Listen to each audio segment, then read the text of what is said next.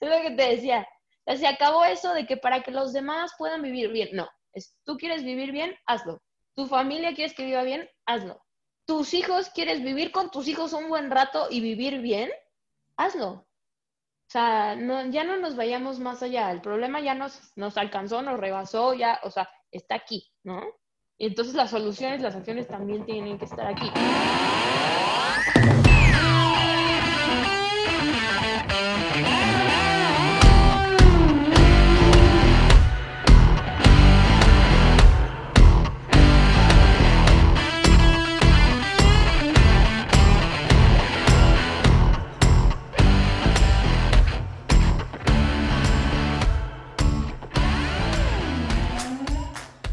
Bienvenida Nelita y muchísimas gracias por regalarme esta, esta horita de tu tiempo. ¿Cómo estás? Muy bien, Mau, feliz de volvernos a ver y de platicar contigo. Qué bueno. Y felicidades por tu podcast, está perrón. No, muchas gracias, Nelita. Oye, em, pues me gustaría empezar o que nos expliques más bien tú qué onda contigo, qué andas haciendo desde Japón vi que estás eh, metidísima en todo este rollo de, eh, el medio ambiente. Escuché un podcast ayer que tuviste con en Green Talks, se llama, que, es un podcast producido por Green Hawk, que la verdad estuvo muy padre. Estuvo, creo que estuvo como resumido, porque no tenían tanto tiempo a lo mejor, no te pudiste expandir tanto, pero los puntos que tocan se me hacen muy interesantes. Entonces, pues primero platícanos un poquito de ti, qué es lo que haces, qué, qué estás haciendo ahorita y ya de ahí partimos. Va. Bueno, le estaba platicando que me gradué hace año y medio de la licenciatura en Ciencias Ambientales y Salud de la Universidad Autónoma de aquí de San Luis. Es una carrera que está en la Facultad de Medicina, es que lleva muchas materias compartidas con los doctorcitos, pero somos así como que a los que nadie quiere en la facultad porque nosotros no traemos bata blanca, traemos bata azul entonces, es una carrera relativamente nueva, ha de tener ahorita unos ocho años. Entonces, pues como que de entrada el estar compartiendo una facultad con gente que nunca la había compartido, desde maestros hasta directores, hasta estudiantes, todo, pues no está nada fácil, pero pues es una dinámica interesante y la vez una carrera padrísima que te da muchísimas oportunidades eh, laborales y sobre todo como de especialización, ¿no? Entonces empiezas viendo yo la encontré porque yo no sabía si quería al principio curar animales, entonces iba a ser veterinaria, o quería salvar a, los, a las ballenas y entonces biología marina. Luego dije, bueno, no doctora, pero luego dije, no, en un hospital o en un consultorio toda mi vida soy muy inquieta como para estar encerrada. Este, ¿qué más pasó por mi mente? Bueno, mil biología, pero dije, no, puras plantitas y sapos y ramas, así como que tampoco. cuando me encontré esta, que literal era todo en su conjunto, o sea, como un procurar el equilibrio del mundo, pero junto con las personas, me, me encantó, ¿no? Haz de cuenta que me la mandaron a hacer, entonces fui feliz. Y me dio la oportunidad de entender cómo la Tierra funciona también, que nosotros, eh, aunque se oiga muy trillado, pues fuimos los que fuimos alterando la dinámica del sistema natural, ¿no? Y cómo con ciertas creencias y con ciertos como hechos históricos del ser humano, de la historia del ser humano, fuimos adquiriendo, según nosotros, un lugar superior al de todo lo demás. Y eso fue como que lo que vino a descomponer todo, ¿no? O sea, nuestros inventos, nuestra tecnología son súper importantes, pero la Tierra estaba muy bien sin nosotros. Entonces nosotros fuimos los que le cambiamos como esta dinámica, ¿no? Me di cuenta de eso, pero también me di cuenta que había muchísimas cosas que, que se pueden hacer para seguir como procurando el bienestar de los seres humanos, como nos gusta y como lo queremos, y todos estos avances y todo este desarrollo con formas mucho más responsables y amigables, ¿no? Con, con el ambiente y con el ambiente en sí y con nosotros mismos, que es algo que yo también siempre platico, ¿no? Como que mucha gente piensa que todo este ambientalismo es este, así como un Greenpeace de me amarro al árbol porque pobre árbol y se ve súper bonito y porque pobre la vaquita marina y la tortuga y el popote y cosas así, cuando en realidad el fondo, por lo menos para mí, en el sentido personal, es, bueno, cuida la tierra para que te cuides tú, porque si no cuidas, si alteras la tierra y si la descompones, vas a acabar descompuesto también y vas a acabar enfermo y vas a, acabar mal tú también. Entonces, o sea, es como una, es una, como una relación súper recíproca, ¿no? Lo que me di cuenta ahí. Entonces, eh, pues ya me gradué y acabé, em, siempre toda mi vida he estado trabajando, desde vendiendo brownies o calcetines a plantas, a huertos, a lo que sea. Entonces, ya trabajaba en algunas cosas. Tengo un camping para niños que también empecé ya hace, este, este es el cuarto año que opera, que tiene también todo que ver con reconectar a los morrillos con, el, con la naturaleza y así. Entonces, pues ya tenía eso, pero me sale una oportunidad un poquito antes de graduarme de empezar a trabajar en un despacho, que era un despacho de abogados. Por invitación, porque un abogado un día dijo, oye, tengo clientes con temas ambientales y no tengo idea de qué hacer con ellos. ¿Qué hay aquí en San Luis alguien que sepa de estas cosas? Porque, pues, no es como muy fácil, no todavía, sobre todo en, en ciudades como la nuestra, pues encontrar a gente que se dedique a esto. Entonces me habla eh, me pone a prueba con una o dos cosas, le gusta mi forma de trabajar y le ve la verdad es que también una gran oportunidad de negocio y de crecimiento al tema ambiental y al tema que en su momento fue muy importante, bueno, está siendo muy importante en México y en San Luis, que es algo que se llama ordenamiento territorial, que es, hay una cosa que a mí me gusta mucho, salieron como una serie de reformas y de leyes nuevas que obligaban a todo mundo, al gobierno y a las personas, a los desarrolladores, a todos los que quisieran poner algo sobre el territorio, como a ordenarlo de mejor manera para que nos ubicáramos en zonas con recursos eh, naturales eh, suficientes para todo el mundo, pero que también se gestionen bien y que además sea una calidad de vida adecuada. Entonces, este, pues ahora tienes que obedecer a que no puedes poner, no sé, por ejemplo, no, una escuela al lado de una cantina, con una iglesia arriba, con un bar del otro lado, con, y tirar la basura en donde no se puede tirar la basura, todo este tipo de cosas, ¿no? Entonces, tal cual el ordenamiento territorial lo que, lo que nos dice es que pues el territorio no es nada más como el medio físico donde montas todo encima, sino que tú te tienes que ordenar y obedecer a esas condiciones naturales del para que tu desarrollo, el desarrollo de las personas, pues sea el óptimo, ¿no? Y el de la naturaleza. Entonces, abrimos una consultoría dentro de su despacho eh, de ordenamiento territorial y de medio ambiente. Entonces, pues ahí, bueno, como todo al principio súper difícil porque estamos hablando de conceptos que se oyen súper padres, pero al momento de que le tienes que decir a, a una empresa o a un desarrollador o a un gobierno, oye, fíjate que aquí dice que tienes que cumplir a fuerzas con estos principios y que son temas literal, así dicen las leyes, son principios de sustentabilidad y estás obligado a esto. es como que todo el mundo decía como, ¿por qué? O sea, si no, no, o sea, esas cosas, te digo, son como de Greenpeace, son una cosa que, o sea, si, la, si quieres hacerla, la haces por conciencia. Y entonces explicarles que además de un tema de conciencia, un tema regulatorio, obligatorio, pues nos costó tal cual, híjole, yo creo que todo el primer año no tuvimos ni un cliente, o sea, una cosa brutal. Y entonces hacíamos cursos de capacitación, como para ir enseñando conceptos y cosas así. Y bueno, este, con paciencia fue creciendo, ahorita ya estamos mucho más acomodados, estoy contenta porque estamos logrando intervenir como en proyectos muy importantes eh, para la ciudad y para el Estado, en los que en su etapa de planeación podemos implementar muchísimas alternativas de sustentabilidad, ¿no? En agua, en materiales de construcción, en orientaciones, en planeación tal cual. Y pues eso me hace sentir como que estoy haciendo algo real, ¿sabes? O sea, que no se está quedando nada más en el speech. Claro. Ahí es donde estamos, en este momento en el tema laboral. Y bueno, pues, y estoy, empiezo esta semana mi máster en desarrollo sustentable, justo, online, porque COVID y así, este, la idea original era que me fuera a Inglaterra hace un año, justo, por temas familiares no pude y ahora pues lo empiezo el mismo, pero online, igual en la misma universidad. Este, Hoy te cobran el mismo, el mismo precio. No va. No, no, te cobran diferente. Sobre todo, varía sobre todo por los gastos, o sea, pues también te sale mucho más barato online por el tema de que no estás viviendo allá, que es lo que, que te mata pero la inscripción y, las cuotas también son un poquito diferentes. Ok, sí, porque en México creo, y bueno, yo hasta ahorita no he visto que haya un cambio en las, en los eh, costos, en las, no sé, si pagas mensualidades o semestral. Yo, por ejemplo, a mí me queda un semestre en la uni. Yo pago lo mismo y yo creo que no voy a ir a, a la universidad. También el TEC aquí, la autónoma, creo que no hubo cambio. Pero eh, qué, qué padre, Nela. Felicidades que vas a empezar tu maestría. Y la verdad es que yo eh, admiro mucho lo que estás haciendo porque no es fácil.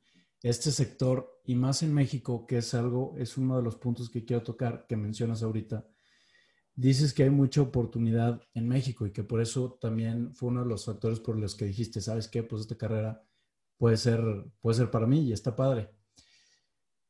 Evidentemente, creo que sí hay mucha oportunidad porque no es un sector que ha sido ya explotado en México.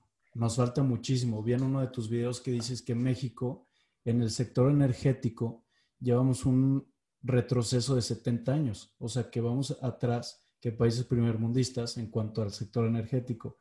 dices, no marches, ok, está cañón.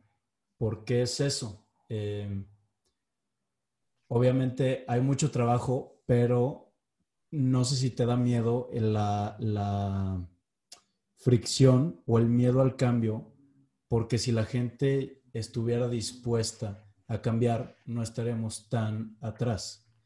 Y esto es en cuanto a, corporaciones grandes, gobierno, que no sé qué tan responsable deba de ser el gobierno en todo este movimiento de hacer nuestra sociedad, o bueno, es que ya ni siquiera es nuestra sociedad, ya es, esto es un problema global. Lo que tú y yo estamos haciendo le está afectando a alguien en Brasil y viceversa. Entonces, eh, hay mucha oportunidad, como dices, pero qué tanta resistencia al cambio hay por parte de la gente y del gobierno, entidades gubernamentales, que pues es yo creo que lo más difícil. Sí, mira, históricamente, o sea, nuestro país, cada país, cada nación literal tiene su, su, historia y a nosotros nos tocaron como hechos muy particulares ser vecinos de países muy particulares y estar en situaciones incluso geográficas muy particulares que a mi parecer han hecho que nos encontremos como en este punto el día de hoy. Entonces, una parte es esa, el histórico que llevamos, que nos ha hecho estar aquí, pero la otra parte también es que de lo que habíamos avanzado, los últimos dos años hemos retrocedido, precisamente lo que viste en el video, 70 años. O sea, llevábamos un, de por sí llegamos tarde a la fiesta y más o menos ya le andábamos dando y de repente hace dos años, ¡pum! Para atrás 70 años, eso fue como lo más grave del asunto, ¿no? O sea, México en general todos los países en vías de desarrollo tienen mucho más dificultad eh, entrándole a los temas ambientales, por hablarlo como así en un lenguaje que todo el mundo entienda. O sea, es mucho más difícil que los países en vías de desarrollo le puedan entrar porque hay unas cosas como por ejemplo el sector energético, que bueno, históricamente hemos sido dependientes del petróleo, entonces querer cambiar esa dependencia cuesta mucha lana y cuesta también ayuda internacional porque también el sector energético sobre todo, pues está, o sea, también es mundial, no es nada más que México y su energía y su petróleo, ¿no? Sino que está conectado con el petróleo de Arabia, de Estados Unidos, de el gas, etcétera, etcétera. Entonces, pues esos hilos no son tan fáciles como de acomodar porque pues porque tienes a los gringos y porque les compras cosas y porque ellos te compran y porque tienes un precio del petróleo, petróleo que es global y que sube y baja. Hay reglas mundiales que tienes que obedecer. Esas reglas, la verdad es que no están diseñadas sobre las leyes de los recursos naturales, que deberían de ser así. Pero pues no, son reglas que justamente ahorita estaba leyendo, se obedecen a reglas del comercio mundial, o sea, los tratados de comercio mundial. Entonces, pues fácil fácil no es porque no tenemos ni, a veces ni la posición, esa es la realidad, y, y muchas veces ni los recursos necesarios, ¿no? Entonces tienes que, pues, o solicitar ayuda de alguien más, o poco a poco dejar de depender de esos hilos de otros países, por ejemplo, en esos sectores, pues que son los que tienen agarrado, ¿no? El tema de importaciones, exportaciones es lo mismo. Entonces, nuestra posición lo dificulta y lo hace un poco más lento. Lo que deberíamos de estar haciendo es, es como aprovechar muy bien los espacios y con lo local, o sea, con lo nacional empezar a avanzar. Y lo que te digo que pasó fue que, bueno, llegamos tarde a la fiesta por nuestra historia, por nuestra situación, porque nuestros gobernantes, mucho, cuando, no sé, por ejemplo, Canadá estaba haciendo cosas en contra del cambio climático, pues nosotros estábamos ocupados en, eh, híjole, no sé, en repartir despensas y en otro tipo de política este, pues que la verdad no estaba volteando a ver eso. Y cuando a México, pues tú en las cumbres de la ONU y todo eso, hace 20 años le decían, compadres, tienen que firmar esto del cambio climático, porque son acuerdos que vienen desde 1992, ni creas que son tan así tan nuevecitos. Sea, tenemos años sabiendo esto y cuando nos llegaban a decir, pues Vicente Fox, por ejemplo, decía, no, esos de países primermundistas, nosotros aquí tenemos muchísimos pobres y marginados y de eso nos estamos ocupando. O sea, no me estén dando lata con los arbolitos y las emisiones de gases porque tengo broncas más importantes que atender, ¿no? Entonces, pues es por eso que nos encontramos al día de hoy en esta posición de atraso, más el retroceso, porque sí, la verdad es que en los últimos años y, así como hubo muchas cosas malas, en el sexenio, por ejemplo, de Peña Nieto en el tema energético hubo avances muy grandes, desde leyes hasta programas, financiamientos muy, muy chidos. Y llega el cambio de régimen de la cuarta transformación y se para atrás todo, y para atrás parejo, y ni lo revisamos y le, le cortamos, y como es de alguien más, pues ya no nos importa. Entonces volvemos a una dependencia al 100%, otra vez del gas y otra vez del petróleo, que más o menos ya estábamos intentando, no te voy a decir que independizarnos de eso porque nos va a costar muchos años, pero sí avanzar en ese sentido, ¿no? Entonces, como que te digo que son dos factores. Uno, el histórico de, bueno, el país pasó por estas fases y lo hizo estar aquí, y el otro, íbamos avanzando y, y adiós, todo ese, como que todo ese trecho para atrás. Entonces, sí nos pone ahorita como en un punto en que dices, híjole, qué complicado. O sea, como que por dónde le entro entonces. Claro. Sí, y, yo sé que es algo, es algo muy complicado. O sea, e, este sistema en el que históricamente hemos construido la manera de utilizar nuestros recursos, cualquier sistema de uso de energía, es algo súper complicado. Y es un punto que dijiste al principio, que pues prácticamente los seres humanos venimos a, a joder este sistema perfecto que es la Tierra. La, la Tierra no crea desperdicios la tierra, las cosas que se iban creando aquí, pues era para que otro animal, otra planta, algo más, lo usara. El, sistema de la tierra era cíclico y nosotros lo estamos haciendo lineal. Y o sea, realmente no sé en el... Es algo que hace dos semanas platicaba con, con mis cuates, con Rafael Vera, Ale Gómez, que tú sí los conoces. ¿Qué podemos hacer? O sea,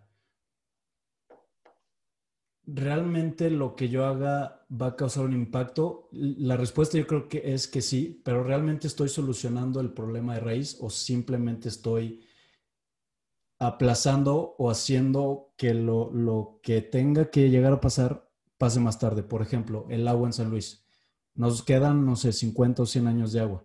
Lo que yo haga... No, eh, viéndonos súper super optimistas. O sea, es menos. Pero menos. ¿Cuánto es? Híjole, de agua de calidad, o sea, de buena calidad, 10. 10 años. Y, sin agua, pues un poquito más, pero, pero no, está grave, está grave. Ok, vamos a, vamos a poner ese ejemplo. Nos quedan 10 años de agua de calidad en San Luis. Si yo uso menos, si me baño más rápido, si trato de, usar menos agua, eh, no sé, lavarme los dientes más rápido, eh, checar que no haya ninguna fuga, realmente estoy ayudando al problema del agua o estoy aplazando para que el agua de calidad en San Luis nos dure en vez de 10, 20 años? O sea, ¿cómo realmente podemos solucionar? Y este es un problema, o sea, el agua es uno. Hay millones de cosas que, pues, le estamos dando en la madre del planeta, ¿no? Sí, pero el agua es como muy fácil de entender. Sí, sí. Mira, yo pienso que que la solución no está en un solo sector. O sea, sí creo, y sí, sí, la verdad es que sí estoy convencida de que se necesita un cambio de conciencia colectiva tal cual, estilo esta que nos trajo el coronavirus de, de valorar los abrazos y, y a los familiares y el contacto y tu trabajo y tu casa y tu familia. Yo creo que nadie valoró su casa tanto como en el coronavirus, ni los espacios, los parques, nadie, nadie quería los parques hasta que no pudo salir a los parques y cosas así, ¿no? Yo creo que eh, se necesita definitivamente un cambio de conciencia colectiva que empiece desde lo individual y era también algo de lo que del podcast de Green Talks que decía, bueno, si tú te vas haciendo más consciente, aunque no lo hagas adrede, pero poco a poco vas contagiando esa conciencia. ¿No? Y la verdad es que así pasa, pasa solito. Si tú lo empiezas en tu casa, pues al rato, a mí así me pasó, a lo mejor me tardé dos años, yo no te voy a decir no, o tres años o cuatro años, pero yo empecé cuatro, hace cuatro años en mi casa duro y dale y Disney jode con mis hermanos y con mi mamá y separen la basura y esto no lo compren y, este, y ahora mi mamá hace toda la limpieza de la casa con materiales biodegradables, lo rellena, separamos la basura, comemos muy poca carne. O sea, el otro día estaba pensando, dije, ok, me tardé cuatro años, pero wow el cambio, ¿sabes? O sea, de los hábitos que teníamos hace, cuando nosotros éramos niños, pues nada que ver con los hábitos que tenemos al día de hoy. Entonces, es ese tipo como de, así como que vas permeando la conciencia. Entonces, el tema individual es muy importante y sí se tiene que empezar desde lo local. las pequeñas acciones que tú dices, Mau, lo más importante es que tú las piensas como en un individuo. Pero si, si, tú, si tú las multiplicas, o sea, imagínate que tú, me voy a inventar, vives en una colonia de 10 casas y nada más en tu casa cambias los excusados y los pones menos, que tiran menos agua, ¿no? Los pones modernos y entonces tiras un tercio o menos del agua que antes tirabas, ¿no? Bueno, ahora imagínate si, pon tú que en tu casa entonces se van a ahorrar y me voy a inventar eh, mil litros al mes. Si lo multiplicamos por las 10 casas, entonces estamos hablando de 10 mil litros al mes. Y entonces si en tu casa ibas a tener agua un año, pues ahora vas a tener tres, solamente cambiando los excusados y solamente porque tu colonia cambió los excusados. Entonces puede ser, y sí, sí, ahí sí tengo que admitir que podemos estar aplazando crisis, seguro, crisis mucho más fuertes de las que de por sí ya vivimos, pero no nos queda de otra, o sea, no, no, no, también no puedes caer en el conformismo, decir, pues como ya es insolucionable, imposible, pues entonces ya da igual que, me bañe en cinco minutos o que me bañe en quince, ¿sí me explico? O sea, tampoco puedes caer en esa clase de conformismo, o sea, según yo. Y lo otro es que sí, definitivamente tiene que ir escalando las acciones, o sea, sí desde lo local, desde lo individual, el gobierno forma un, o sea, tiene un papel muy importante. Y ahí es donde yo siempre les digo, ¿qué hacemos con la reforma energética y el peje y el petróleo y las quemar carbón? O sea, no puedo creer que estamos quemando carbón a pleno siglo XXI, 2020, porque escogimos un presidente que quiere quemar carbón. ¿Y de quién es culpa?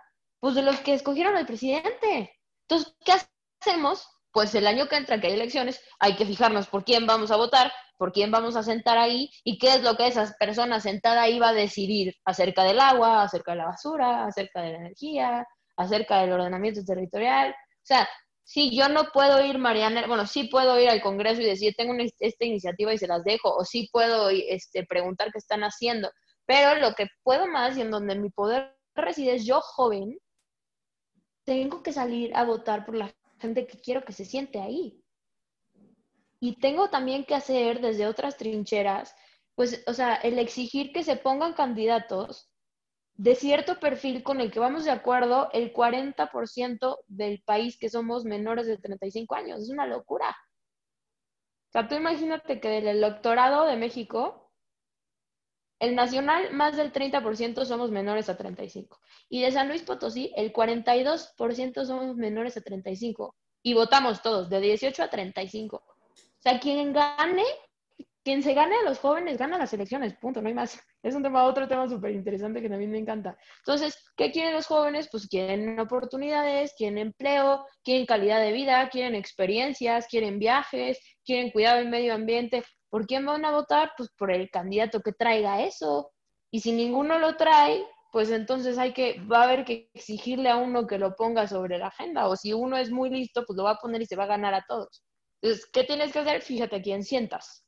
Esa es la otra. Claro, Nela. Sí, estoy, estoy de acuerdo y tiene mucho sentido lo que dices. Lo primero que, que me contestaste fue, güey, pues no puedes, por ignorancia o por, por que no puedes hacer nada más, no puedes decir, ¿sabes qué? Pues aviento esta botella, al cabo hay mil más. La mía no va a afectar más. Si todo el mundo piensa así, pues nuestro país, nuestra ciudad va a ser un basurero. Qué padre el, cambio que llegaste a, hacer en tu casa. Y sí, si vas afectando de poco a poco, como dices, si multiplicas ese efecto por mil a tu red que puedes llegar a, impactar y así se va pasando la cadena, pues realmente sí podemos llegar a hacer un cambio. Ahora, el problema es que, y corrígeme, a lo mejor estoy, eh, no estoy tan bien informado, todo este, todos estos... Em, artefactos orgánicos, que si biodegradable, que si X, es un poquito más caro. Y desafortunadamente la mayoría del país no tiene ese poder adquisitivo. y creo que sí son gastos que sí pueden llegar a afectar a la casa del mexicano común, ¿no? Sí, no, porque también hay un tema, hay algo, o sea, en general si tú compras en la, como en las grandes tiendas, en los grandes supers, eh, el, todo esto, lo biodegradable, lo orgánico, sí va a ser más caro. ¿Por qué? Porque pertenece a un sistema que justamente predomina el costo y está en una cadena de valor muy diferente. Lo que pasa es que cuando tú empiezas a buscar las alternativas, te, encuentran, te encuentras con las mismas cosas, pero locales, son de la misma calidad, tienen mucho menos impacto y esas son muy baratas. Y por ejemplo, en el tema de la limpieza, son también así como mitos porque ya encuentras muchas cosas, por ejemplo, jabones de ropa, detergentes, etcétera, que muchas veces son los más baratos. son los jabones más baratos que usaba tu abuelita. Esos son los más eh, eco-friendly porque son las fórmulas más simples. Ya no tienen tanto químico como el agregado. Entonces, literal, el jabón sote es el mejor para el medio ambiente. El jabón, el otro, ¿cuál es? Se llama Foca, que vale 5 pesos y es una bolsa de este pelo, es el mejor para el medio ambiente. Hay otros, mm, hay como tres que son uso común. Esos son los mejores, o sea, tú imagínate. Por eso es lo que te digo, o sea, ahí hay tanto bombardeo de información que también hay que, hay que como que ser muy consciente qué información tomas y qué no. O sea, sí, sí es este tipo de, o sea, este tipo de conciencia, el decir, ok, me tengo que fijar un poquito más en qué es lo que estoy consumiendo. Y hay también un engaño muy grande que es el greenwash, que este término es para todo lo que te pintan de eco-friendly cuando no es. Y te dicen carne vegana de verduras, lentejas, y que entonces es mucho mejor porque la carne de, este, de res tiene mucho más emisiones de carbono y usa más agua. Ah, muy bien. Y agarras la carne vegana y viene de China. Y entonces ya las emisiones que no se, que no generó la vaca y el agua que no se tomó la vaca, pues ya las generaste tú en los tres aviones que tuvieron que ir y venir de China para traerte la carne vegana que compraste en el HIV. ¿Sí me explico? entonces ya te salió igual, o sea, hablando de impacto ambiental por lo menos, digo, no mataste a la vaca y así, pero ya emitiste el, los mismos cantidad de dióxido de carbono y usaste la misma cantidad de agua porque te comiste la carne vegana de China. Pues cómete la carne vegana de México. O mejor, cómete la carne de carne de res de la Huasteca. ¿Sí me explico? Claro, pero híjole, es que también creo que es súper eh, frustrante, o no sé si frustrante es la palabra, pero hay demasiada información. Sí. Y de tanta información que hay, dices, híjole, me da hueva. O sea, por favor, alguien mastíquemela y démela en la boquita. Y también, pues ahí viene de quién es tu fuente, de dónde estás sacando esa información. Entonces, en general, creo que estamos muy desinformados en todo este tema y pues esa desinformación es peligrosísima porque cualquier cosa que le digas a la gente te la va a creer y lo que le digas te lo va a hacer. Y otra pregunta en la que, creo que va relacionada con esto es qué tan responsable es el gobierno de, todo este movimiento o realmente la gente, las empresas, empresarios de, corporaciones grandes que tienen que empezar a darle por su lado, porque si le dejamos toda la responsabilidad, responsabilidad al gobierno y a la persona que escojamos, que obviamente tiene que ser, como dices, una persona, hijo, la política es bien complicada y es bien difícil una persona no va a ser perfecta para el trabajo. Todos van a tener sus pros y sus contras. Yo creo que debemos escoger a la persona que esté mejor preparada como líder para lidiar con problemas internacionales, que sea buen comunicador, porque detrás de él hay un gabinete enorme. O sea, realmente el presidente no es el que toma las decisiones, es todo un equipo.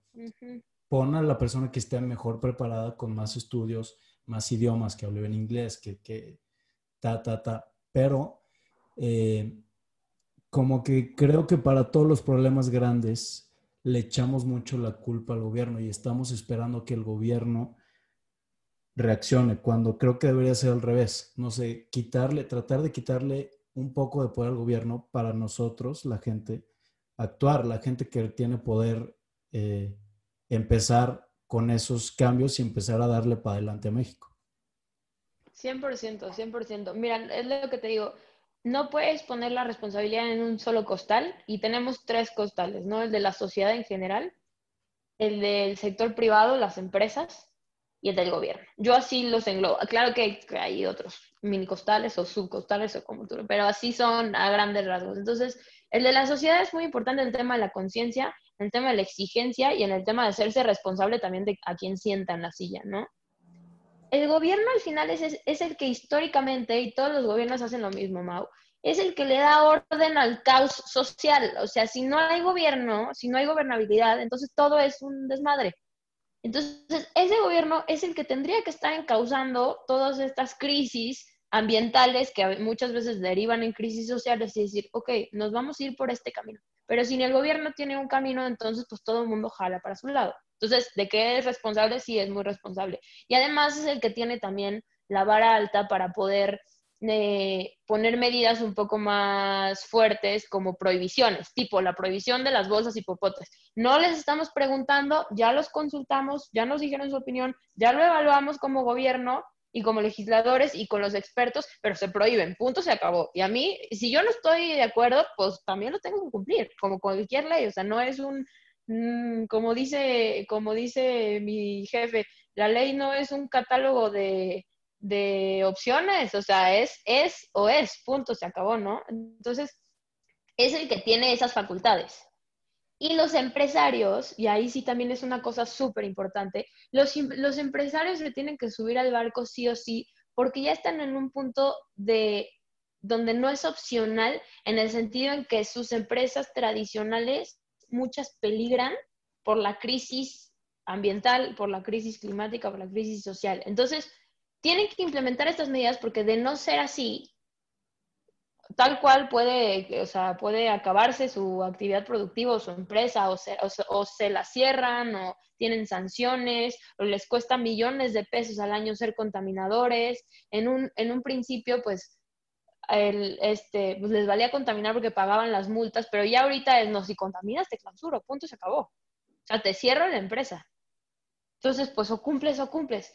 Entonces, sí tienen, sí, o sea, definitivamente el sector privado tiene una responsabilidad súper importante. Las cabezas de las empresas también, porque al final, pues es como un mini gobierno, ¿no? Adentro de la empresa. Entonces, la manera en que tú adentro de la empresa también vas este, implementando otro tipo de soluciones, eh, pues también se las permeas a tus, a tus subordinados, por así decirlo, a los que trabajan ahí, y ese cambio es el que verdaderamente te hace decir, ay, qué chido que yo estaba en una empresa hipercontaminante hace cinco años que ahora no emite ni un gramo de CO2 a la atmósfera. O sea, te da más orgullo, te da más identidad, trabajas incluso mejor, aumenta tu productividad dentro de la empresa. Si te ponen espacios verdes adentro de la empresa que captan el CO2 y tú ni siquiera sabes qué es para eso, pues estás más contento dentro de la empresa, ¿no? Es como una cadenita de, de repercusiones, este, en donde pues no puedes, como te digo, no puedes dejar de lado ningún costal. Es bien difícil, es súper complejo el abordaje de los problemas ambientales, porque te digo que todo mundo tiene tanto como su culpa como su responsabilidad, pero, pero yo creo que, o bueno, yo sí, a lo mejor soy muy optimista, pero sí he visto por lo menos, pues por mi edad y en la poca vida profesional que llevo, sí he visto como pequeños así foquitos de luz al final del túnel de gente joven mucho más involucrada, tanto en la toma de decisiones como en la política, por ejemplo, sí he visto empresarios que dicen, oye, Mariana, fíjate que yo, eh, ah, yo tengo clientes, por ejemplo, Mariana, fíjate que yo quiero hacer un fraccionamiento. La verdad es que pues yo me dedico a eso, yo hago fraccionamientos y he hecho fraccionamientos también. Ah, muy bien, órale, a ver, ¿y, ¿y qué quieres? No, pues quiero que mi fraccionamiento sea completamente eh, sustentable en el tema energético y quiero que me digas qué paneles y qué generadores eólicos tengo que poner y cuántos y de dónde los saco o con qué se come eso porque no quiero conectarme a la red de CFE porque ya sé que la red de CFE trae el agua de la termoeléctrica de Villa de Reyes y no la quiero usar porque contamina. Ya sé que hay poca agua, entonces quiero que me digan cuántas plantas de tratamiento de aguas y cuántas potabilizadoras necesito para que mi agua recircule las veces que tenga que recircular y saque la menos cantidad de agua posible de los pozos. Quiero aumentar en tanto la cubierta vegetal, entonces de mis 100 metros que tengo de fraccionamiento, 60 van a ser área verde y lo demás, pues entonces ya va a ser casas y calles y todo lo demás. Entonces, este tipo de, de como de chip que va cambiando, que dices, qué buena onda, que pueda, o sea, que puedan, sobre todo en ciudades como la nuestra, pues que puedan empezar a ver este tipo de proyectos que dices, pues yo quiero vivir ahí, ¿sabes? Si a mí me ponen una torre de departamentos convencional y me ponen otra torre con planta de tratamiento de aguas y potabilizadora y paneles solares arriba, pues me voy a querer ir a la de los paneles solares. ¿Sí me explico? Entonces ahí es donde reside como la responsabilidad de estos grandes jefes y grandes personas y grandes desarrolladores, empresarios, etcétera, de empezar a poner estas cosas sobre la mesa. Y creo que también es una exigencia ya como de todo el mundo, ¿no? O sea, los hábitos de consumo de bienes y de servicios, quieras que no, se han cambiado bastante. Y la verdad es que pues la gente ya no, ya se fija mucho más en lo que está utilizando. Claro, sí, y se me hace bien chido que la gente ya esté empezando a darse cuenta. Obviamente, como dices, hay mucho más conciencia ya. Eh, cada vez la gente de nuestra edad, gente joven, va a estar entrando más a la, la pues, al sector laboral. O sea, nosotros ya vamos a ser los que vamos a tener cargos en empresas, cargos en el gobierno, cargos. Y creo que sí, como generación, somos mucho más conscientes. Y qué bueno. Y pues yo también soy optimista. Yo sí creo que, que las cosas van a mejorar. Eh, no sé, me gusta pensar eso. Y pues sí, los negocios tienen que agregar valor a la sociedad y a la economía. Ya no es suficiente limitar el daño que estás causando. O sea, ahora tienes que limitar ese daño, reducirlo lo más que puedas y agregar. Em, ahora, ¿qué podemos hacer, Nela? Yo, Mauricio, como persona, ¿qué tengo que hacer para agregarle a este, a este movimiento de sustentabilidad del medio ambiente para cuidar eh, mi mundo que se nos está acabando, nos lo estamos echando? La pregunta del millón. Sí, digo. Siempre, siempre así Sí, dime, dime. No, está bien. Está bien, porque no está, o sea, a mí nunca, nunca, nunca me gusta quedarme en ninguna plática en, así en la, el, apocalipsis de ya, ya mañana nos vamos a morir todos y ya vámonos a dormir, ya ni modo, ¿no? O sea, siempre hay algo que se puede hacer. Lo primero es que eh, tienes que, a mi parecer, a mi parecer lo, lo, primerito, primerito, es que tienes que ubicar muy bien la trinchera desde donde puedes actuar.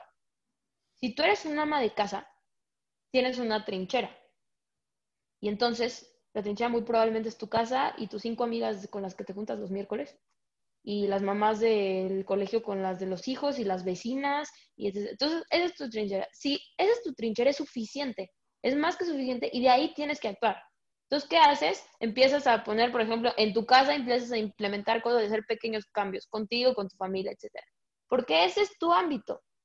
Si tú eres un, si tienes una, una mini empresita que acabas de empezar, que eres un chavo emprendedor y entonces vendes eh, pan en una mini panadería que pusiste, esa es tu trinchera. Empieza por ahí y busca qué soluciones son de ahí.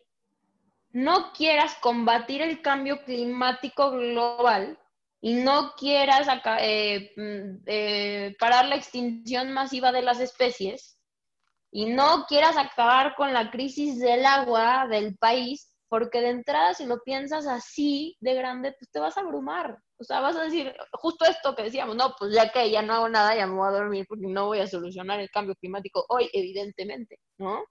Entonces, ubica tu trinchera y empieza a actuar desde ahí. ¿No? Eso es lo primero, ese es el primer paso. Y lo tienes que hacer en el momento en que ya te convertiste en un observador consciente del problema. La gente que vive en la inconsciencia, o sea, bendita ignorancia porque vas feliz por la vida y no sabes qué pasa nada, que no, o sea, qué es lo que está pasando y si hay algo súper grave ni te enteras. Pero en el momento que ya lo sabes, tienes que, empezar a hacer algo, ¿no? Eso es tu responsabilidad. También tenemos que entender, Mau, que el cuidado del medio ambiente, estos modelos de desarrollo sustentable, no son un capricho de los ecologistas, no son un grupo pequeño que dice que las cosas se tienen que hacer así. Claro que hay grupos muy radicales. Yo no o sea, hay grupos ambientalistas radicales que de verdad yo no estoy de acuerdo con su postura, porque ni nos tenemos que ir tan allá ni tal para acá. Entonces, tienes, tenemos que entender que el cuidado del medio ambiente, el respeto de la naturaleza, también es por nuestro propio bien. Entonces, si no lo quieres hacer porque, porque te da igual si se muere la vaquita marina y se extingue, ok, perfecto. Hazlo porque yo creo que quieres respirar aire limpio para que no te dé cáncer y quieres tomar agua sin flúor para, que no te genere daño neurológico. si ya no te importa la vaquita marina, no me importa, si no te importan los árboles, que no te importen los árboles, o sea, hazlo por tu, por tu integridad, por tu calidad de vida, por tu salud. Yo creo que eso es algo que nadie puede, o sea, nadie quiere vivir mal. No, nadie quiere vivir en, como tú dices, una ciudad que sea un basurero y en donde no te puedas eh, lavar los dientes con agua de la llave porque te estás contaminando y donde tengas que salir, una hora tenemos que salir con tapabocas por un bicho. Pero yo cuando fui a Asia el año pasado, la gente en Asia, y tú acabas de regresar de ahí, en muchos países, donde no pueden salir a la calle sin tapabocas, pero porque el aire está contaminado y se mueren. Se mueren a la calle así como moscas. Entonces, pues yo creo que nadie quiere vivir así. Si no quieres hacerlo por algo macro, hazlo por ti, hazlo por los que están a tu alrededor. Y otro mito muy grande, no es por las generaciones futuras. Eso es un mito, no se acabó. No es, hazlo para que tus nietos tengan agua. No, o sea, tú y yo, Mao, ya no vamos a tener agua, ¿sí? Es lo que te decía. se acabó eso de que para que los demás puedan vivir bien. No, es, tú quieres vivir bien, hazlo. Tu familia quieres que viva bien, hazlo. Tus hijos quieres vivir con tus hijos un buen rato y vivir bien, hazlo. O sea, ya no nos vayamos más allá. El problema ya nos, nos alcanzó, nos rebasó, ya, o sea, está aquí, ¿no? Y entonces las soluciones, las acciones también tienen que estar aquí. Entonces, bueno, eso pues de entrada a mí se me hace lo más importante, cambiar este tipo de discurso, darte cuenta que tiene un trasfondo mucho mayor y te tienes que involucrar. Y eso es lo padre, a mi parecer, y de muchas que he leído, muchas cosas que he leído, es bien padre ver cómo la lucha por un estilo de vida o por un modelo de desarrollo más sustentable va muchas veces aparejada con la lucha hacia la justicia social, va muchas veces aparejada a la lucha contra la pobreza, va a favor de la igualdad. Entonces, eso es, si tú estás luchando por combatir la pobreza, también estás luchando por mejorar el ambiente. O sea, a lo mejor no es tu causa principal, pero lo estás haciendo. Entonces, ¿qué tienes que hacer? Involúcrate, porque en la causa que tú te involucres, seguramente va a estar en alguno de estos aparejamientos que van de la mano junto con la lucha al cambio climático y en general a la lucha contra, o sea, a favor del medio ambiente, ¿no? Al respeto del medio ambiente. Entonces, eso es algo bien padre y algo que me, no sé, como que creo que tenemos que empezar a ver eh, nosotros, sobre todo como chavos, porque sí, sí, sí pasa mucho todavía que si hablas con un político y le dices, es que medio ambiente, pues entonces ya das de cuenta que te pusiste una etiqueta de Greenpeace aquí y cuando le explicas que si el político combate el medio ambiente, al mismo tiempo reduce los índices de pobreza de su estado, ahí ya le interesa. O reduce, o le, em, le explicas al empresario que cuidando el medio ambiente se va a ahorrar 100 millones de pesos al año, ahí ya le interesa. O va a ganar otros 50 millones de pesos extra que no ganaba, ahí ya le interesa. ¿Sabes? Entonces, pues es ir eh, como como buscando, como tú dices, desde tu trinchera los canales de información adecuados, sí fijarte muy bien, no abrumarte y empezar a actuar y empezar a involucrarte tal cual en donde tú quieras, en donde sea tu pasión, en donde te sientas más cómodo, en donde sientas que lo haces bien eh, y así poco a poco yo creo que es la manera de como ir avanzando, ¿no? Tú, yo creo que tú lo vas a ver mucho con la gente con la que te rodeas. La gente que se dedica, que se va a escalar porque le gusta escalar, pues al principio va a escalar no porque quiere cuidar el medio ambiente, pero acaba siendo un apasionado de la defensa de la naturaleza por el simple hecho de que quiere que las montañas donde escala se conserven. Pero empezó como en su pasión, ¿sabes? Y así con muchísimas cosas. Claro, Nela. Me resonó muchísimo esto que dices de empezar, no te pongas metas estratosféricas que está muy cañón que llegues a lograrlas. Ponte, si quieres correr un maratón, ok, qué chido que quieras correr un maratón, pero pues empieza con dos kilómetros el domingo que sigue. Ya que logras esos dos kilómetros, te pones cinco, siete y así le vas subiendo hasta que llegas al, maratón completo. Porque si tú tratas de, de, de madrazo correr un maratón, pues te vas a joder, güey, te vas a lesionar, no lo vas a hacer y te vas a decepcionar, vas a decir, es que esto no sirve, soy una basura y pues no, te das por vencido. Entonces, este, este, como approach que le das de, ¿sabes qué? Empieza tú con tu círculo, lo que controlas, lo que puedes hacer en tu negocio, en tu comunidad, en tu, lo que hagas. Empieza por ahí. Y también lo que dices del fanatismo, que también es, es un tema complicado porque, por ejemplo, te lo voy a trasladar a a los crossfiteros. El crossfit es un deporte padre, ¿sabes? Es algo que te ayuda a estar mejor físicamente, eh, te hace más atlético porque pues metes varias disciplinas en un mismo deporte.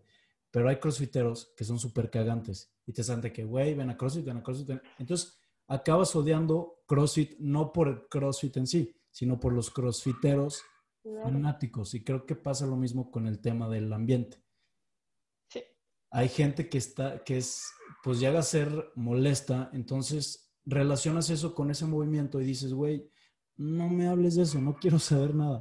O sea, bye.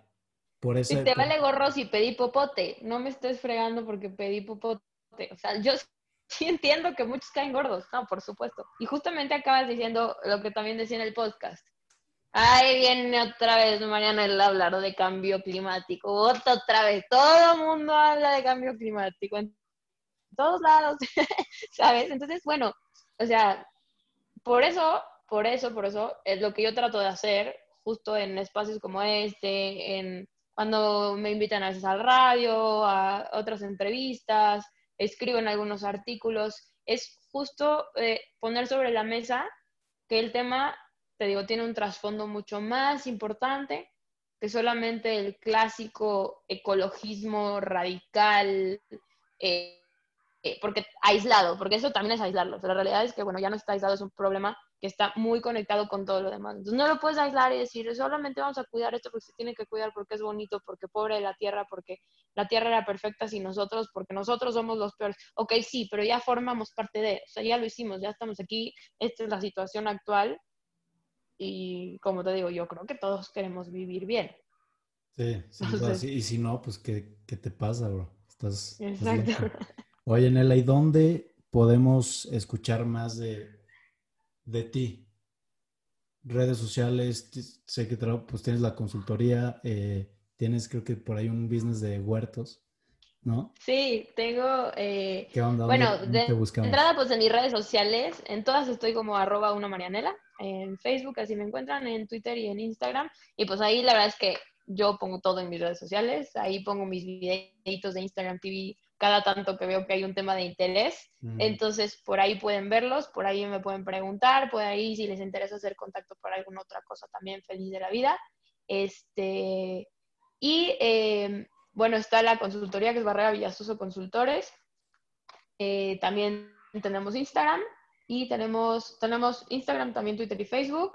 Y eh, está el tema de los huertos, que este es padrísimo si a alguien le interesa empezar con algo de conciencia en su casa y cuidado de, aunque sea una pequeña planta, es Siembra Verde SLP.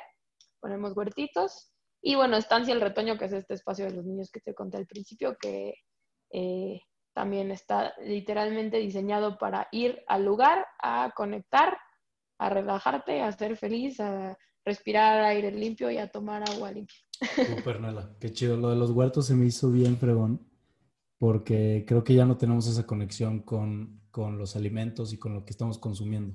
Entonces, el tú tener que darte el tiempo para crecer X, lo que sea que vas a estar creciendo o cosechando, como te, te devuelve esa, esa conexión que se perdió, pues naturalmente por volver, volvernos seres civilizados. En el allá para acabar, me encantaría preguntarte cuatro cositas. Te pregunto y tú te extiendes lo que quieras. La primera sería, ¿cuál es tu rutina o cosas que a huevo tienes que hacer todos los días? Café, meditación, yoga, rezar, no sé. Mi rutina de todos los días es eh, en cualquier momento del día, pero generalmente en las mañanas me tomo un té y hago ejercicio. El ejercicio que sea, aunque sea media hora de yoga o ahorita estoy corriendo, entonces también puedo ir a correr. Pero mi rutina como lo primero, y porque le causa mucho bien a mi cuerpo, es el tomarme un té rico que active mi organismo, me pongo a hacer ejercicio, este, ya me baño me voy a trabajar. Y eh, cosas que también trato de que no me falten, aunque a veces ya estoy muy cansada y no me da el tiempo, es de leer. Aunque sea tres páginas de libro que tengo como cuatro libros que leo al mismo tiempo, este, de temas diferentes, porque trato como de mezclarle, porque si me clavo nada más en uno, luego me aburro o así. Y ahora traigo lecturas un poco más pesadonas, entonces las combino. Pero aunque sea del libro que se me antoje ese día, si quiero leer de filosofía del ser, leo tres páginas de filosofía. Si quiero leer de cambio climático, leo de cambio climático. Si leo una novela histórica, leo una novela histórica. Entonces trato de leer, de tomarme té, de hacer ejercicio y eh, pues yo creo que eso es como lo básico, básico, ¿no? Es en el diario. Ok, súper, Nela. Yo no sé cómo les para combinar, yo no puedo combinar libros y sí he escuchado mucha gente que lo hace. Me recomendaron tener dos mínimo porque y de diferentes eh, temas, o sea, tener una novela y algo de crecimiento personal. Por lo que dices, si te llegas a aburrir, pues te lo campechaneas. Yo no puedo, o sea, yo digo, empiezo uno, lo tengo que acabar a huevo, sí o sí, y aunque no me guste, y creo que está mal, no sé cómo. Sí, porque tampoco te tienes que, o sea, tienes que dejar ir lo que en ese momento, pues no. O sea, luego a lo mejor regresas al libro y lo terminas, pero si en ese momento te está causando más perjuicio que beneficio, suéltalo y agarra otro. Es como el mood, ¿no? Ahora, mi segunda pregunta, Nela, es: si tuvieras un espectacular en la calle más transitada de México, imagínate los de Gandhi que dicen: si no lees, eres. ¿Qué mensaje pondrías? Qué difícil, tengo tantos. Ay, no sé. Pondría, yo creo. Mm, pondría algo de lo que te platico de. Cuida la tierra para cuidarte tú. Algo así. Pondría. Ok. Seguramente. Sí, porque también no puede estar tan largo. Cuida la tierra para cuidarte tú. Me gusta, me gustó. Ahora, la tercera pregunta, Nela, ¿cuál es el mejor consejo que te han dado y por qué? Híjole, he sido súper suertuda de tener mucha gente, eh, no tanto, sí, mucha gente muy inteligente y que me ha ayudado mucho a crecer en el ámbito profesional, académico, pero también mucha gente eh, como de, no sé, como de diferentes lugares, diferentes experiencias, diferentes profesiones, hay gente que sin profesión, este y yo creo que el, consejo que, me dieron, que fue hace ya unos años, pero que diario me despierto y como que sigo con eso en la cabeza, y es, estoy convencidísima que es lo que me ha llevado a estar en donde estoy.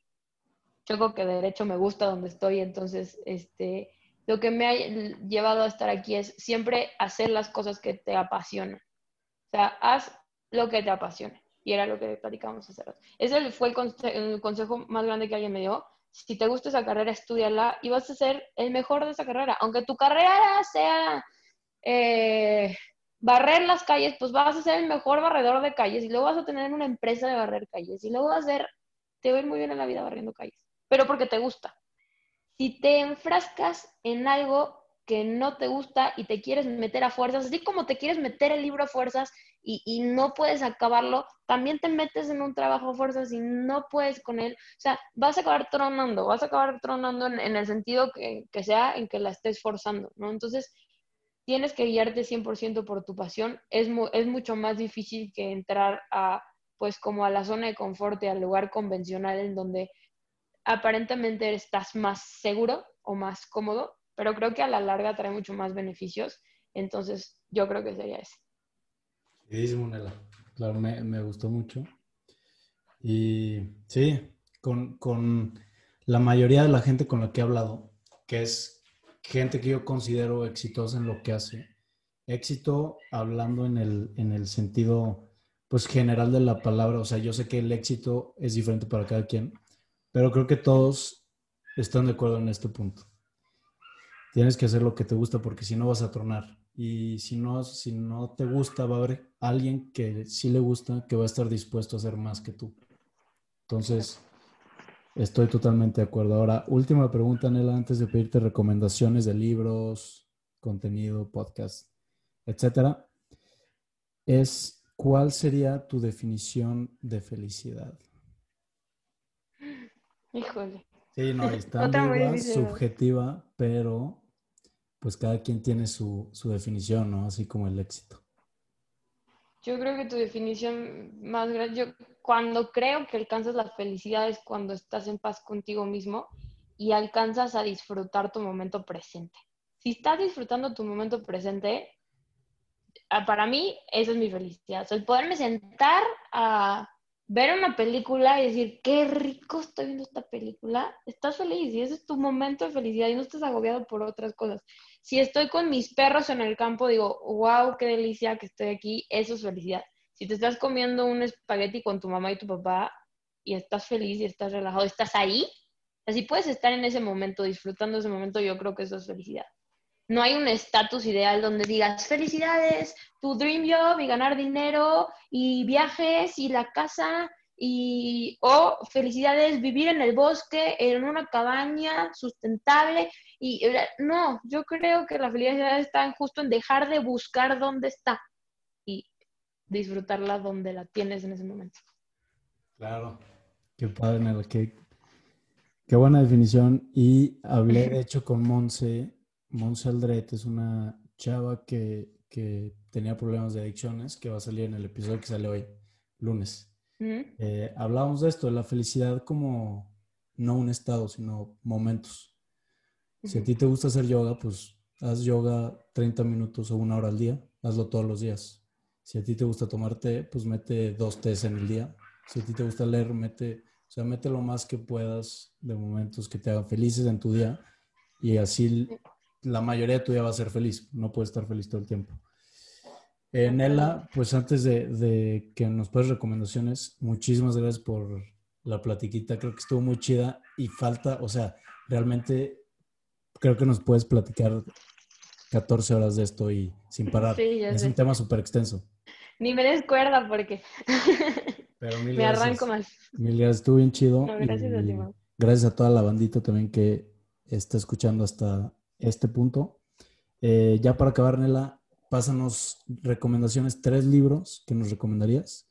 Y si tienes algún podcast eh, que te guste, pues también. Ok. Mm, mire, libros, sobre todo, tengo toda una lista en mi, en mi perfil de Instagram, tengo un highlight de, que dice, dice books y ahí hay mails. Pero les voy a decir mis favoritos que no son nada más tema ambiental, para que puedan también leer otra cosa. Me encanta eh, Milán Kundera, el que sea de Kundera, pero la, el clásico es de Inevitable Levedad del Ser, de Kundera, muy bueno, y si no, el libro de La risa del olvido. Eh, es un poco más filosófico, pesado, pero es, está padre. Luego, eh, uno que estoy leyendo que lo tienen que leer para darse otra idea de la humanidad, es un libro de Steven Pinker, que se llama, habla de la ilustración, ahorita digo exactamente, En defensa de la ilustración, de Steven Pinker, está en Gandhi también. Lo acabo de empezar, librazo, tiene unas ópticas del progreso, de la humanidad, de la ciencia, increíbles, este, buenísimo, recomendadísimo. ¿Y eh, qué otro será? Mm,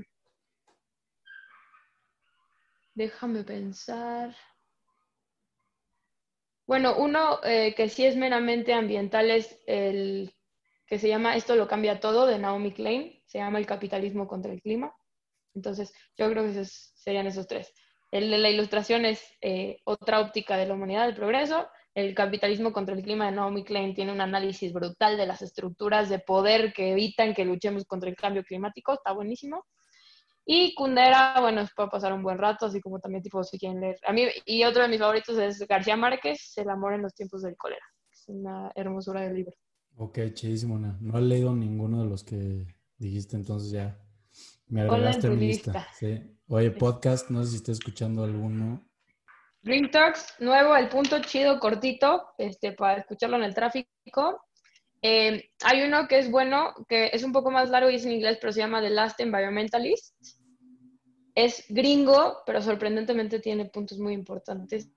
Este, que este, está eh, incluso para gente de negocios, la gente que tiene business tiene que escuchar cómo transforma este güey al medio ambiente en un nicho de negocio brutal. Y encima hace cosas pro, este, pro naturaleza y así, entonces está chido. Eh, y unos otros que me gustan en el sentido ya más personal es Se regalan dudas, simpatiquísimo, de dos chavas que hacen muy bien la plática y invitan a expertos cracks en todo lo que hablan. Y otro que también, es, este sí es como de puro crecimiento personal, se llama La magia del caos, de Aislinn Derbez. Nuevo también, súper bonito. ¿Te parece Aislinn Derbez? Te habían dicho. No, nunca. Te lo juro, te lo juro, ahorita te me figuraste. Pero me cae bien, entonces gracias. Es súper chida, es súper chida. Sí. Ok, Nela, pues muchísimas gracias otra vez eh, por este tiempito. Estuvo bien fregona la plática y pues nada. Muchas gracias a ti, Mau. Chao.